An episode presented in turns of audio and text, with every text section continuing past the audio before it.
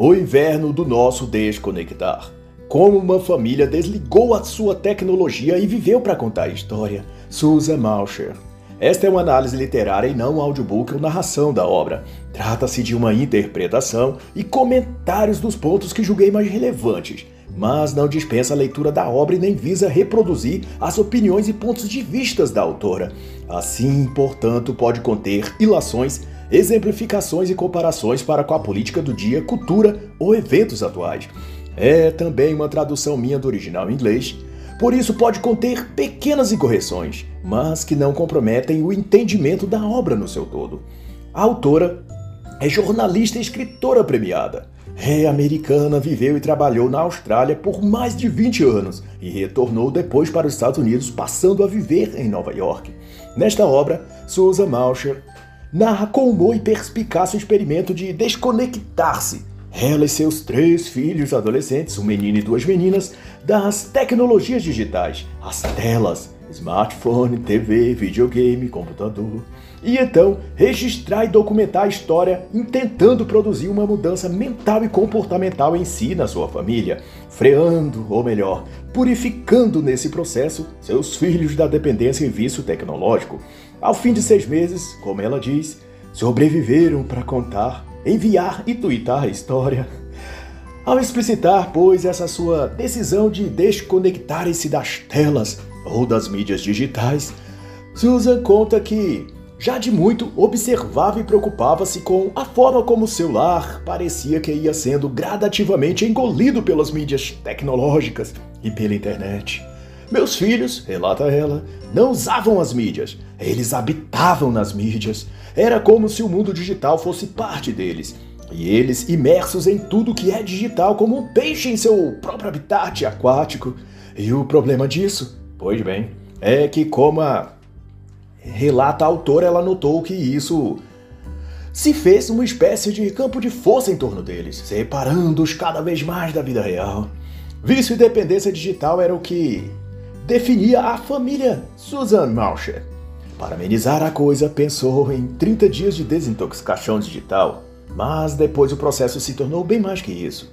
E tudo se transformou numa jornada de transformação pessoal e redescobrimento que durou seis meses gerando depois frutos permanentes, fortes e muito mais saudáveis na vida de todos eles. Antes, eles eram pessoas habitando numa casa. Depois, uma família compartilhando lar. E Susan vai comentar então que 93% dos adolescentes estão online. Isso em dados de 2010, quando ela escrevia este livro. Ademais, e mais ainda assustador, é que um terço deles usavam vários dispositivos simultaneamente e gastavam ao menos 8,5 horas por dia em alguma forma de interação midiática. E não tenha dúvidas o amigo leitor que de lá para cá isso só aumentou. Mas há também outros estudos que mostram que a quantidade de horas de um adolescente médio diante das telas digitais pode chegar a até 11 horas diárias. Ao fim da questão, fato é que a bolha tecnológica cresce vertiginosamente e está a engolir a tudo e a todos. E a questão pertinente é: até onde isso está fazendo bem ou mal à nossa saúde mental e física? Nós deveríamos pensar mais sobre isso. E mais ainda, devemos tomar alguma atitude em relação a isso? Pois Susan Malcher tomou. E seu testemunho é de que sua qualidade de vida deu um salto gigante para uma formidável melhora. E o ponto em que a tal bolha tecnológica cria uma força atrativa que nos suga para dentro e nos prende sem percebermos se dá em que inconscientemente vamos deixando nos convencer pelas propagandas e marketing das empresas de tecnologia e da mídia que precisamos mais e mais de tecnologia e que tudo o que é tecnológico e tudo o que ela oferece é bom.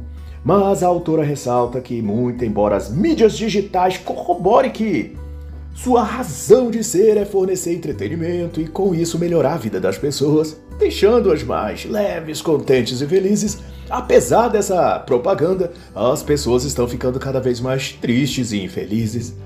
Quanto mais as pessoas se conectam ao virtual, mais têm a sensação de insaciedade, de insuficiência e correm mais ainda para a vida digital como para saciar algo que nunca pode ser achado ali. O autor Eden Alter, na obra Irresistível A Ascensão da Tecnologia Viciante, apresenta um ponto que relaciona muito bem essa questão.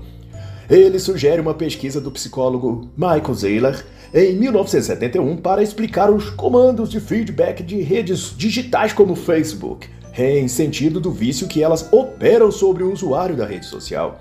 O sistema chamado de feedback positivo, no caso do Facebook, funciona como um mecanismo de gerar retornos ou respostas emocionais, de acordo com certo grau de aleatoriedade propositalmente estabelecidas para que substâncias como a dopamina sejam estimuladas no cérebro e o usuário tenha descargas o bastante para prendê-lo no vício daquela rede social. É claro que a pesquisa toda é muito extensa para descrevê-la aqui, mas a ideia geral é que curtidas, likes, posts e comentários formam um trilho de parâmetros indutivos para que usuários sintam-se psicologicamente compensados e interessados, portanto, a manter e aumentar o uso e frequência de acesso no programa em questão. E a correlação disso com o que Susan aborda nessa parte do seu livro é de que à medida que hormônios ligados ao prazer, ao êxtase ou à adrenalina são provocados por essa forma artificial, elas não geram a completude ou correspondente à sensação de saciedade e daí o cérebro é levado a continuar buscando ali a liberação de mais e mais dopamina ou recompensa emocional. E cada vez elas parecem durar menos, na proporção em que o vazio e a falta de sentido crescem naquele indivíduo que busca no virtual algo que só pode ser encontrado no mundo real. E de volta às ponderações de Susan Mosher, ela diz que na proporção que via aumentar o uso da tecnologia em sua casa, por ela e por seus filhos, sentia aumentar a desconexão entre eles, uns para com os outros e de todos para com o mundo real. Eles sequer se comunicavam mais como família. Na conta, ela nadava em entretenimentos virtuais, mas estavam deprimidos por dentro. E nesse tópico, não posso deixar de recomendar a oportuna obra de Greg McKeown, Sem Esforço, torne mais fácil o que é mais importante, em que dedica um capítulo para falar sobre concentração e neste um subtópico sobre como enxergar com clareza, em o qual ele evoca o personagem Sherlock Holmes da literatura de ficção para discorrer sobre o desenvolvimento da habilidade cerebral de detectar as nuances e detalhes. E isso se aplica ao mundo digital no aspecto em que, sem a capacidade de ver nos detalhes, de perceber as pequenas e importantes coisas a serem vistas nesse ambiente online, as pessoas mergulham nele com a fome cega que só o alimento oferecido. Na linguagem digital, a recompensa ou feedback positivo, mas não enxerga a armadilha para onde a ração no caminho leva. O autor, nesse caso, instrui como treinar essa percepção e apurar melhor todos os sentidos. E da ótica de Susan Moshe, a tecnologia aprimora o mundo. Numa perspectiva geral, porém, quanto mais nos conectamos a ela, mais nos fragmentamos por isso. Toda tecnologia interage melhor se a tratarmos como uma vela acesa, que até certa parte clareia e ajuda a enxergar um pouco melhor, mas que não é e nem deve ser colocada como a luz principal, pois sua iluminação nunca é suficiente para isso. Há limites nela, e é assim que deve ser. E Malcher toma empréstimo de um termo da teoria financeira para se referir a isso. Ela chama de economia do suficiente, que é a adesão do mínimo bom o bastante para viver bem em paz e com saúde, a saúde mental principalmente.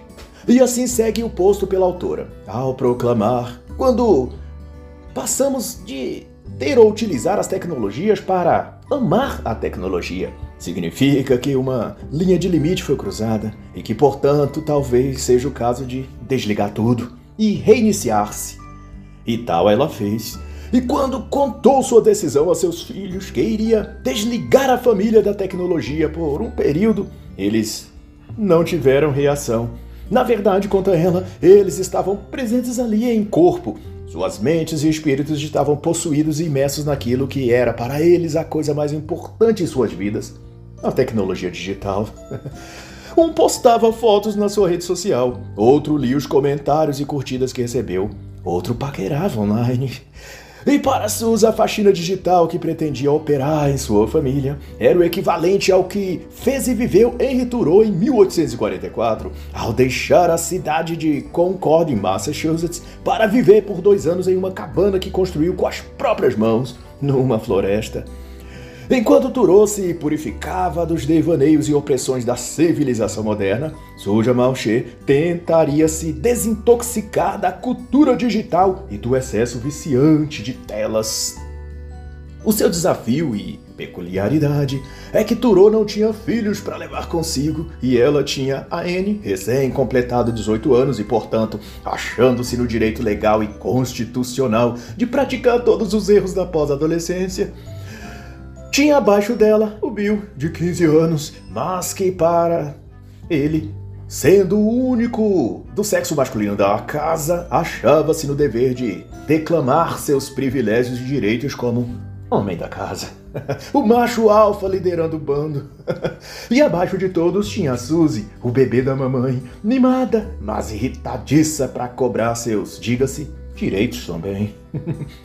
Mas, embora o desafio, Suza tinha a firme convicção de que precisava descontaminar seu lar e família daqueles nocivos hábitos de mídia, como ela se refere, que as tecnologias digitais tinham produzido em sua casa. Ela e seus filhos haviam se tornado meros acessórios em suas redes sociais, como se a vida real fosse simplesmente um ensaio e a realidade fosse aquela mostrada no feed ou status de suas contas online.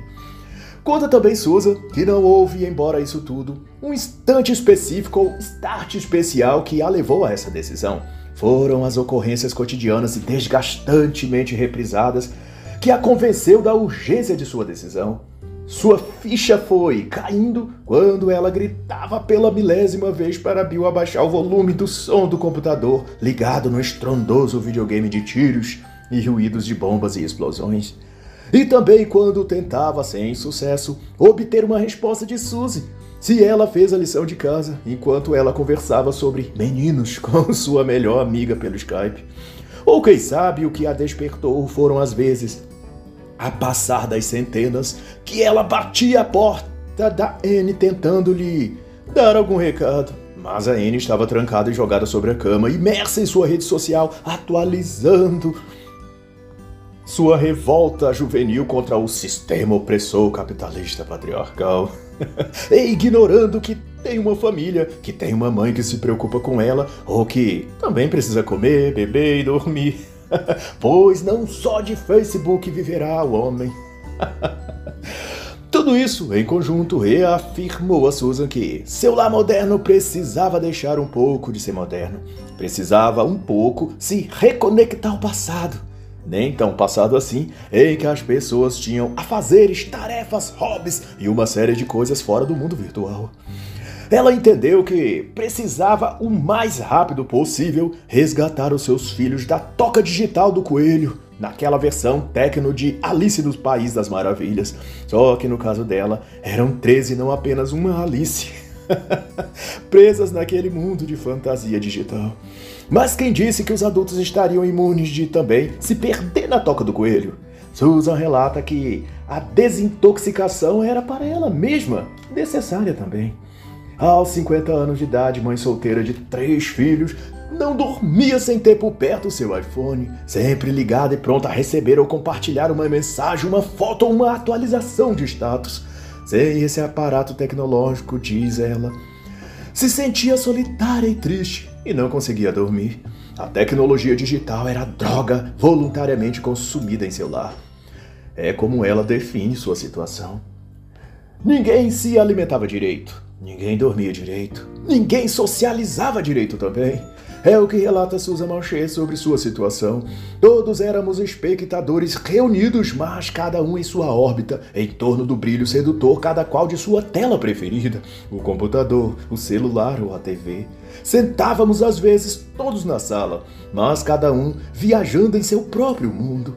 Mal nos olhávamos, mal nos falávamos, nos tornáramos estranhos íntimos dividindo a mesma prisão, mas falantes de idiomas diferentes. Como seria a vida se ela puxasse o cabo da tomada e desligasse o Wi-Fi? Pensou então ela de repente. Se eu desconectasse agora os malditos cabos USB dos mestres tecnológicos que nos escravizam aqui nessa casa, como seria? Cogitou também como uma sensação de estranha aflição lhe percorrendo o corpo. Um misto de desespero e alívio. Era um ponto de inflexão e Susan sabia disso. Mas o que ela não poderia mais fazer era deixar que o Molden, o oteador, e o mundo de ilusões virtuais transmitidas por eles roubasse dela e de seus filhos toda a chance de viverem e desfrutarem da vida real, de coisas com cheiro, com gosto e com existência material. Ainda era possível tirar Alice do País das Maravilhas. Ou acordar Neil da Matrix, se posso eu fazer uma atualização disso. e foi assim que, sob o pretexto de passarem alguns dias à moda antiga juntos em família e dando intervalo às tecnologias, que Susan desconectou sua família da internet, levando-os a uma cidade interiorana da Austrália onde não havia internet nem gás encanado. Eles iriam passar o Natal nesse lugar, e seria, conforme os planos dela, o início do processo de desintoxicação digital de sua família, que até então não imaginavam que pretendia de fato sua mãe. Viver sem mídia, como queria Susan, mesmo que por poucos dias, não é tão fácil e simples como a princípio parece. Se não é para adultos, imagine para adolescentes acostumados a achar que o mundo gira em torno deles e todas as suas vontades devem imediatamente serem atendidas. Não obstante, o conceito de abrir mão da tecnologia digital moderna significa literalmente reaprender a viver. Envolve algo bastante profundo que só experimenta quem se submete ao processo.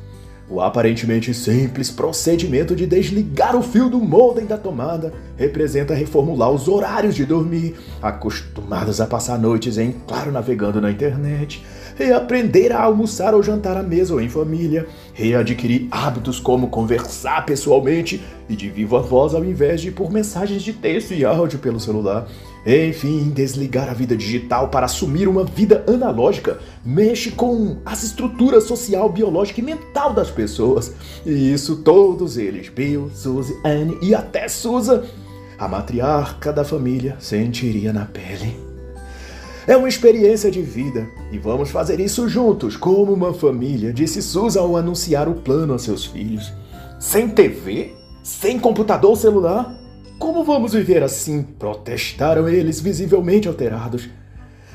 E como faremos os trabalhos de escola? Protestaram ainda mais. Acaso vai nos levar para viver também em cavernas como primatas da pré-história? Vamos ter de escrever em peles de animais ou nas paredes?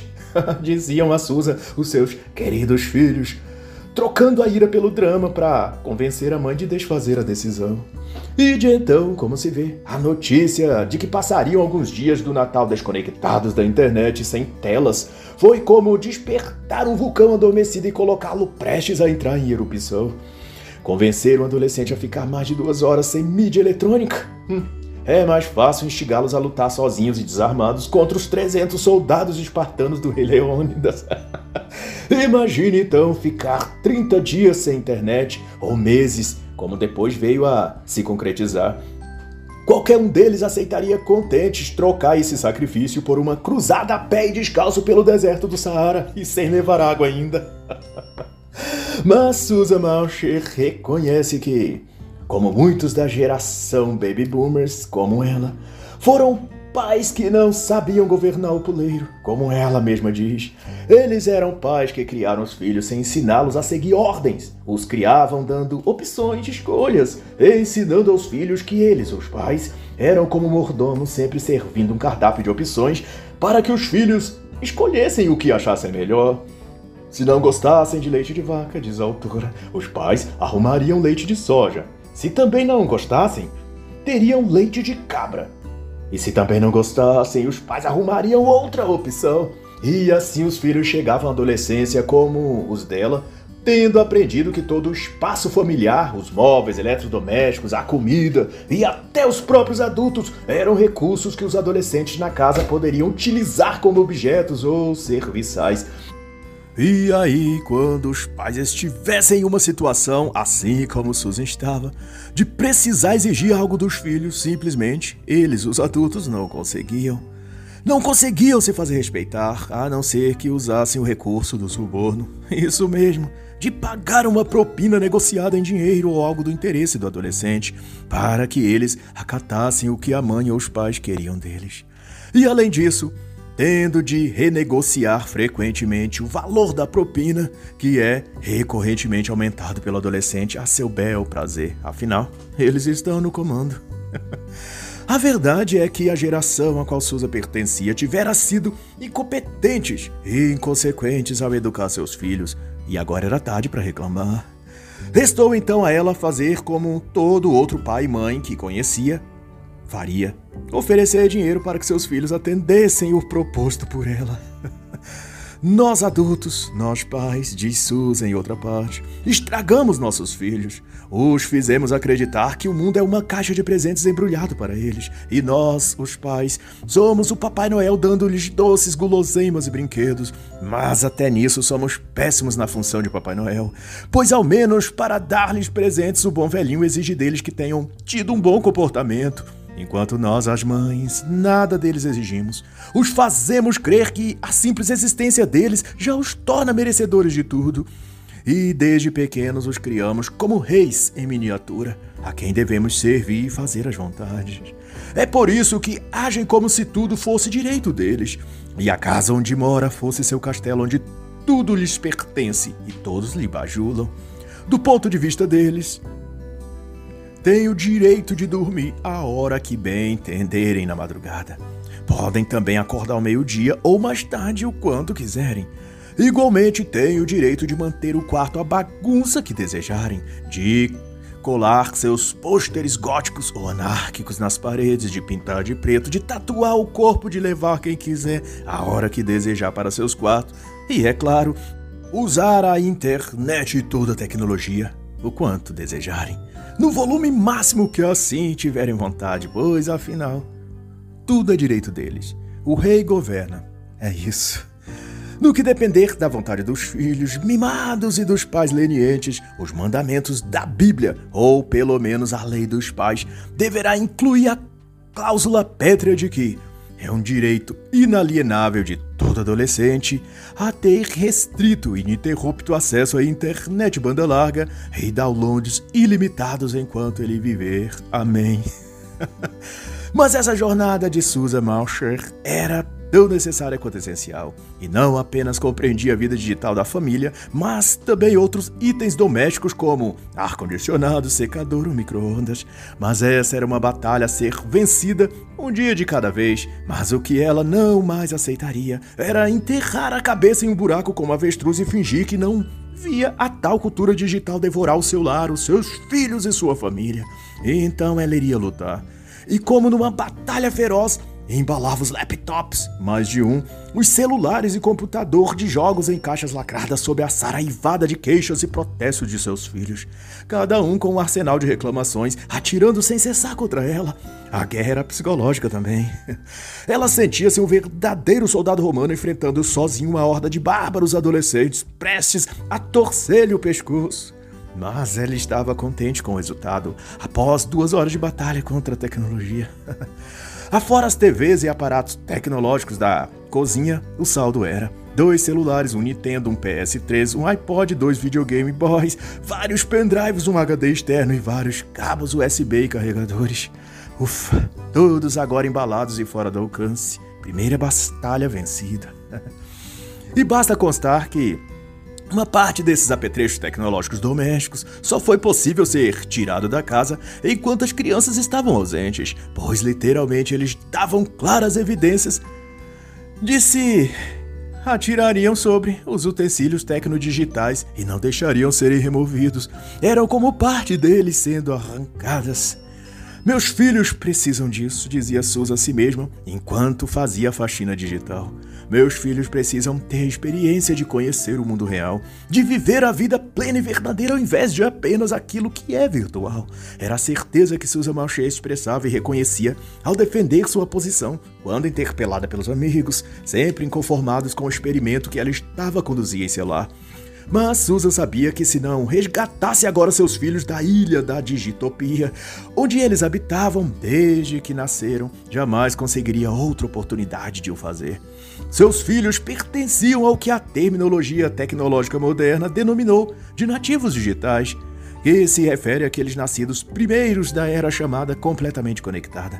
Tirá-los desse habitat natural deles era como persuadir o peixe a deixar o aquário, mesmo que em favor de viver livre no rio. A água e o aquário onde viviam é todo mundo que conhece e experimentaram. Por isso, sair dali parece-lhes uma proposta suicida. Como convencê-los de que há um rio imenso e natural disponível para eles? Pois fato é que o mundo digital é exato isso, um mundo à parte, e tem seus habitantes nativos, que são jovens e adolescentes, nascidos após 1990 e 1994, e também seu próprio idioma, avatar, postar, filtros de imagem, download, navegar, twittar, tudo significando coisas próprias e específicas do mundo digital, e que os nativos se brenham com isso naturalmente. E os imigrantes digitais, que são os pais desses jovens e adolescentes, penam para compreender e interagir nesse universo, para eles insólito. A experiência de Susan Malcher era então o sequestro de seus nativos digitais para levá-los cativos a um mundo que existe, mas está em extinção. O mundo dos seus antepassados, o mundo pré-digital, antes do smartphone e internet 5G.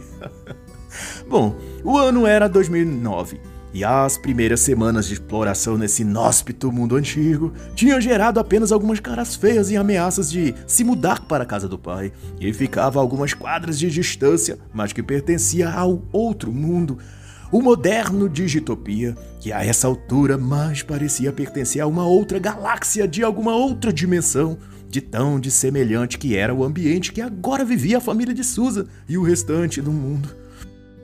Mas eis que um dos primeiros frutos apareceu, mesmo nesse curto período. Tanto Bill como as meninas foram vistas com livros nas mãos. E livro é um artefato antigo típico do mundo antigo. Um objeto rústico da civilização pré-digital. Isso era um bom sinal. Embora os livros fossem um romance insosso na posse pelas mãos de Suzy e Harry Potter e o Prisioneiro de Azkaban de Bill, mas já era um avanço a contar que até semanas atrás o máximo que os seus filhos liam eram os comentários em seu post no Facebook. Outra coisa notada por Susan era que o ambiente em sua casa estava mais silencioso, pacífico, calmo até onde antes fervilhava de barulho de gente falando o tempo todo ao celular, junto com o som estridente da TV e do computador num jogo, no outro cômodo, concorrendo com discussões entre irmãos e um zumbido intermitente dentro da cabeça de Susan, que nunca cessava e parecia vir do além de tão irritante. Mas alguns pesadelos noturnos e dores de cabeça depois, ela iria sobreviver. E sem tecnologia para entretê-lo, aderiu à prática da caminhada e corrida ao ar livre para espairecer e preencher o seu tempo. Logo criou gosto e sentiu imenso prazer em descobrir no caminho coisas que antes não notava, como árvores, ruas que nunca sequer tinha passado para observar que existiam, e caminhos por onde nunca tinha passado, mesmo em seu bairro. Ela se surpreendeu de como algo tão simples como caminhar e pensar podia proporcionar uma sensação boa de paz e serenidade. E como também o exercício para trabalhar essa serenidade mental, digamos assim. Mas dessa vez, de outra forma, sem celulares para trocar mensagens com os amigos, Bill, Annie e Suzy passaram a sair mais frequentemente de casa para conversar com os amigos, para irem a lanchonetes e para assistir filmes no cinema. Tarefa simples, mas que antes correspondia a um trabalho de Hércules demovê-los de seus quartos e de de frente à TV para que fossem a qualquer outro lugar fora de casa. Ou sequer fora de seus quartos, já que até isso é atualmente difícil requerer desses jovens. e eis então uma reflexão que surgiu na cabeça de Souza.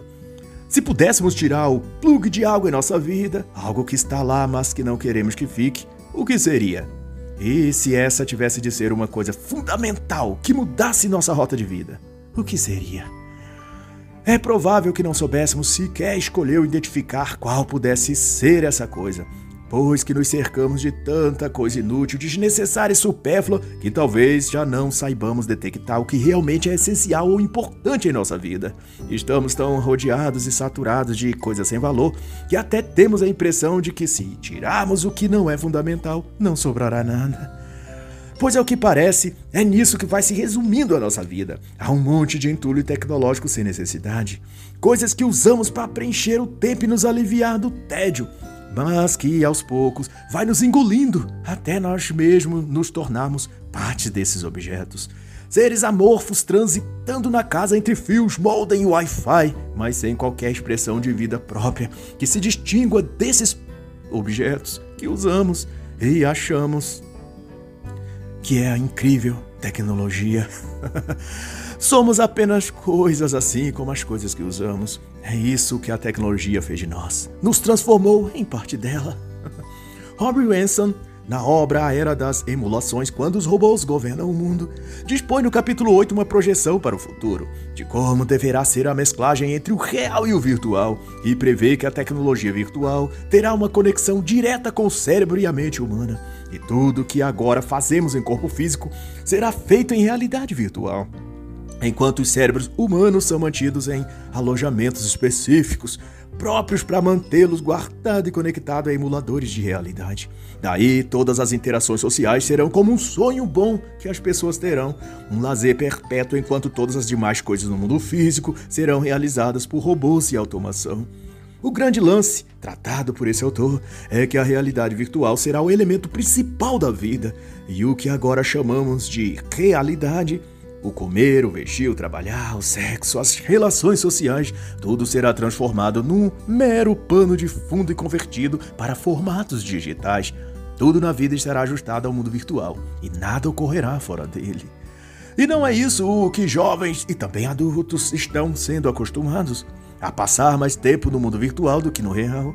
Tudo o que diz respeito à vida social, ao lazer, ao divertimento e até relações amorosas está cada vez mais restrita ao universo online, e isso vai normatizando a vida virtual e tornando-a o padrão. Ao passo que todo o resto é posto como secundário: o comer, o beber, o vestir. Tudo vai sendo o segundo plano daquilo que se é feito a verdadeira vida, a tecnologia digital. No momento, isso tem sido chamado de virtualização da vida. E vai acontecendo sem alarde, sem alvoroço, como se se tratasse de um movimento orgânico e natural. Mas não é. Todos somos condicionados psicologicamente para acatar toda e qualquer tecnologia online e substituir as coisas do mundo real por atividades, interações e passatempos digitais, virtuais. Tudo é um plano traçado, e nós, os ratos de laboratório neste experimento tecnológico. A vida real, como infere Rob Winson, será uma emulação virtual. E os jovens parecem gostar disso. e não era diferente na casa e família de Susan Marcher. Os seus filhos estavam totalmente imersos no mundo virtual e psicologicamente controlados pelas tecnologias digitais. Tanto que Susan comemorou quando, surpreendentemente, ouviu de seu filho Bill uma frase inteira conversar com ele face a face. Algo quase inédito no lar de Susan. Normalmente, tudo que conseguia ao falar com seu filho eram grunhidos e monossilábicos, sim ou não. e também, aham. E isso tendo o filho sempre de costas para ela, sentado no sofá de cabeça baixa, hipnotizado com o celular nas mãos. Falar com Bill de frente e ouvi-lo responder era para Susan um feliz progresso e certamente um saldo positivo de seu experimento de desconexão digital que agora, mais ainda que antes, ela via como realmente necessária essa faxina em seus filhos, para que não fossem eles esmagados pelo desenrolar dessa virtualização projetada para eles, seus filhos e todos os outros jovens e adolescentes em todo lugar. E uma das principais queixas durante o experimento de Susan, e algo que tiveram de lidar, era o tédio. Muitos seus filhos reclamaram que, sem computador ou TV ou celular, não havia nada para fazer. Eles ficavam o tempo todo de mau humor quando estavam em casa. E da percepção de Susan, a falta do que fazer, digamos, sempre fora o motor que motivara os grandes gênios e empreendedores da humanidade a criarem coisas, a inventar soluções para os problemas que viam em seu tempo. Ao não ter o que fazer, entre aspas, as pessoas de outro tempo colocavam a mente para funcionar e acabavam envolvendo uma série de coisas que mais tarde foram tidas por grandes descobertas científicas.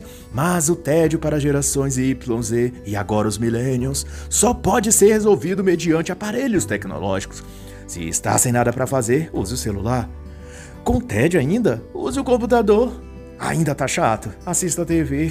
E assim, todo o tempo criativo das pessoas é usado e preenchido por tecnologias. E com isso, o tempo que deveria ser usado para pensar e refletir é capturado pelas distrações e entretenimentos virtuais e digitais.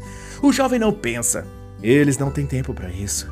O tédio, o período de tempo que chamamos de ocioso, quando não temos o que fazer depois de acordar pela manhã ou ao meio-dia e de dormir novamente após uma hora da madrugada. Esse espaço de tempo deve servir para mergulharmos dentro de nós mesmos e se conectar com nossa parte criativa, como se diz. Inventar moda, criar coisas. É assim que o mundo avança desde sempre. É quando surgem os gênios, as descobertas da ciência, é quando a pessoa descobre talentos pessoais e habilidades que não conhecia. Esse o mundo moderno sofre de escassez de gênios, é porque os jovens pararam de pensar.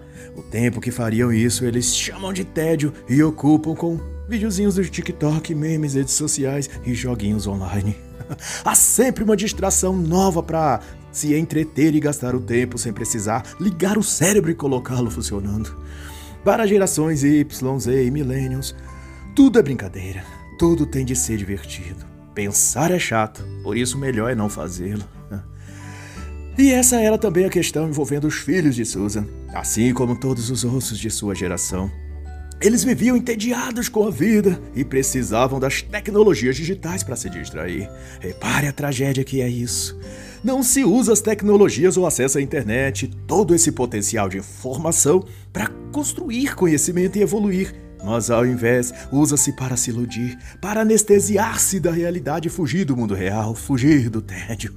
Pois que o mundo real exige que se faça exatamente o que os jovens não querem: pensar, refletir e decidir sobre coisas difíceis, como pagar as contas, trabalhar e sobreviver. Para isso existem os pais. É o que pensam esses jovens. Os adultos cuidam de tudo e os jovens apenas de se divertirem. é como buscam conduzir a vida. Mas o problema é que cada vez que esses jovens se recusam a crescer para não terem de lidar com as tais coisas de adultos, outra geração vai então sendo formada. A dos Peter Pans. Indivíduos que se recusam psicologicamente a crescer e assumir a vida de adulto, tornando-se adolescentes mentais com 20, 30 ou mais anos de idade, mas dependentes que alguém cuide deles, lave, passe e pague as contas para eles. Mas deixam para discutir esse assunto com mais profundidade a recomendação da obra Morte do Adulto, de Diana West, que investiga a síndrome de Peter Pan em nossa sociedade moderna. Um excelente livro. E as tecnologias digitais favorecem isso, essa infantilização dos adultos e a manutenção perpétua da fase da adolescência. E Susan Marcher, ao citar Thoreau, diz sobre isso, que nossas invenções costumam ser brinquedos bonitos que distraem nossa atenção de coisas sérias. O que se denota ao ver que essa sociedade está composta por jovens e adultos que não passam de crianças birrentas superestimuladas, fazendo pirraça para receberem novos brinquedos tecnológicos e novas opções de entretenimento digital. E de volta ao experimento de faxina digital no lar de Susan, seus filhos passaram a fazer mais coisas juntos, como ver filme no cinema, escutar músicas no CD, e Bill até ressuscitou seu gosto musical, tirando do armário seu saxofone, mesmo de brinquedo, e passando a tocar e estudar música. E essas mudanças vinham com a consciência de que a vida não tem de ser um fluxo constante e ininterrupto de entretenimento e distração.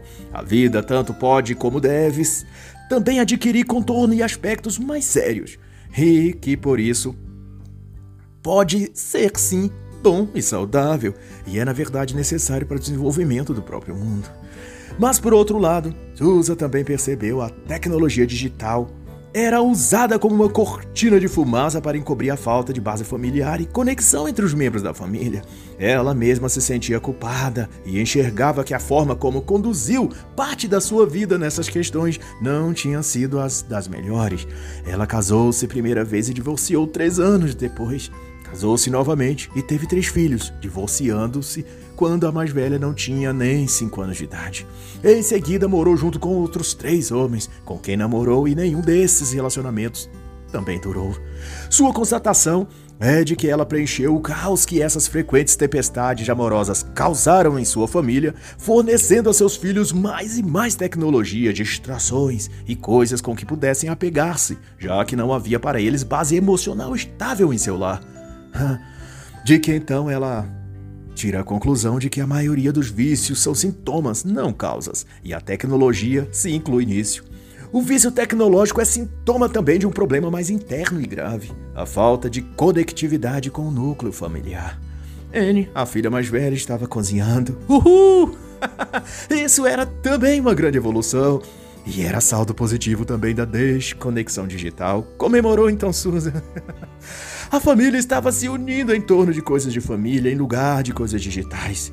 O mundo de Susan e dos filhos estava adquirindo forma e cores de um mundo real e deixando de se parecer malditos pixels na tela de um computador.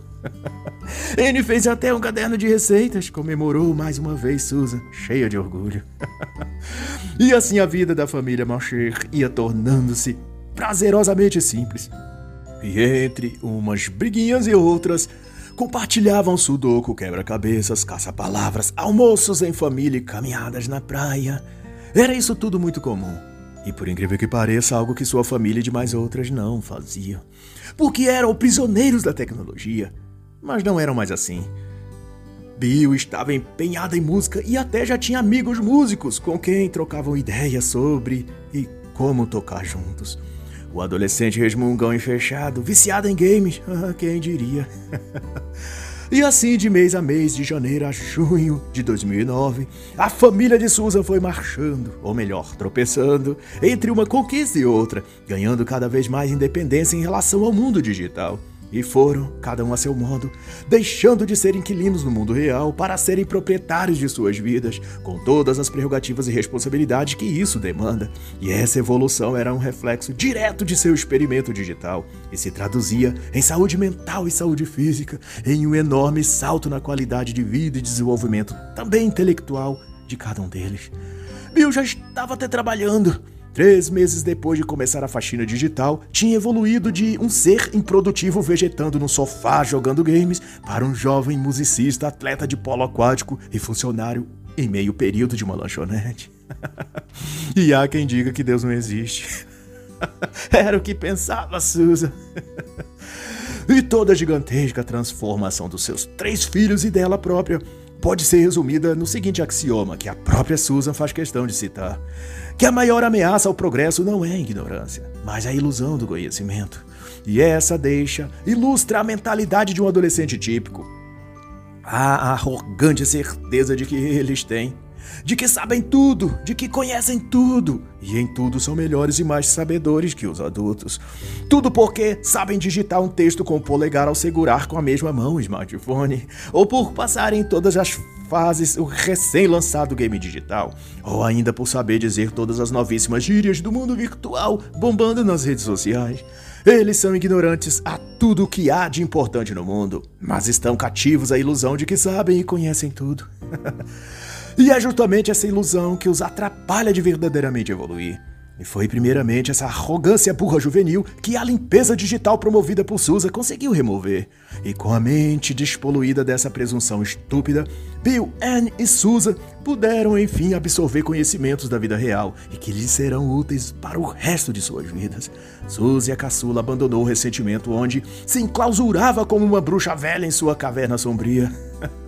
e passou a ler boa literatura, escrever, a dormir melhor e a acordar feliz e disposta, vendendo bom humor e simpatia, como uma flor desabrochada exalando perfume e vitalidade por todo o jardim.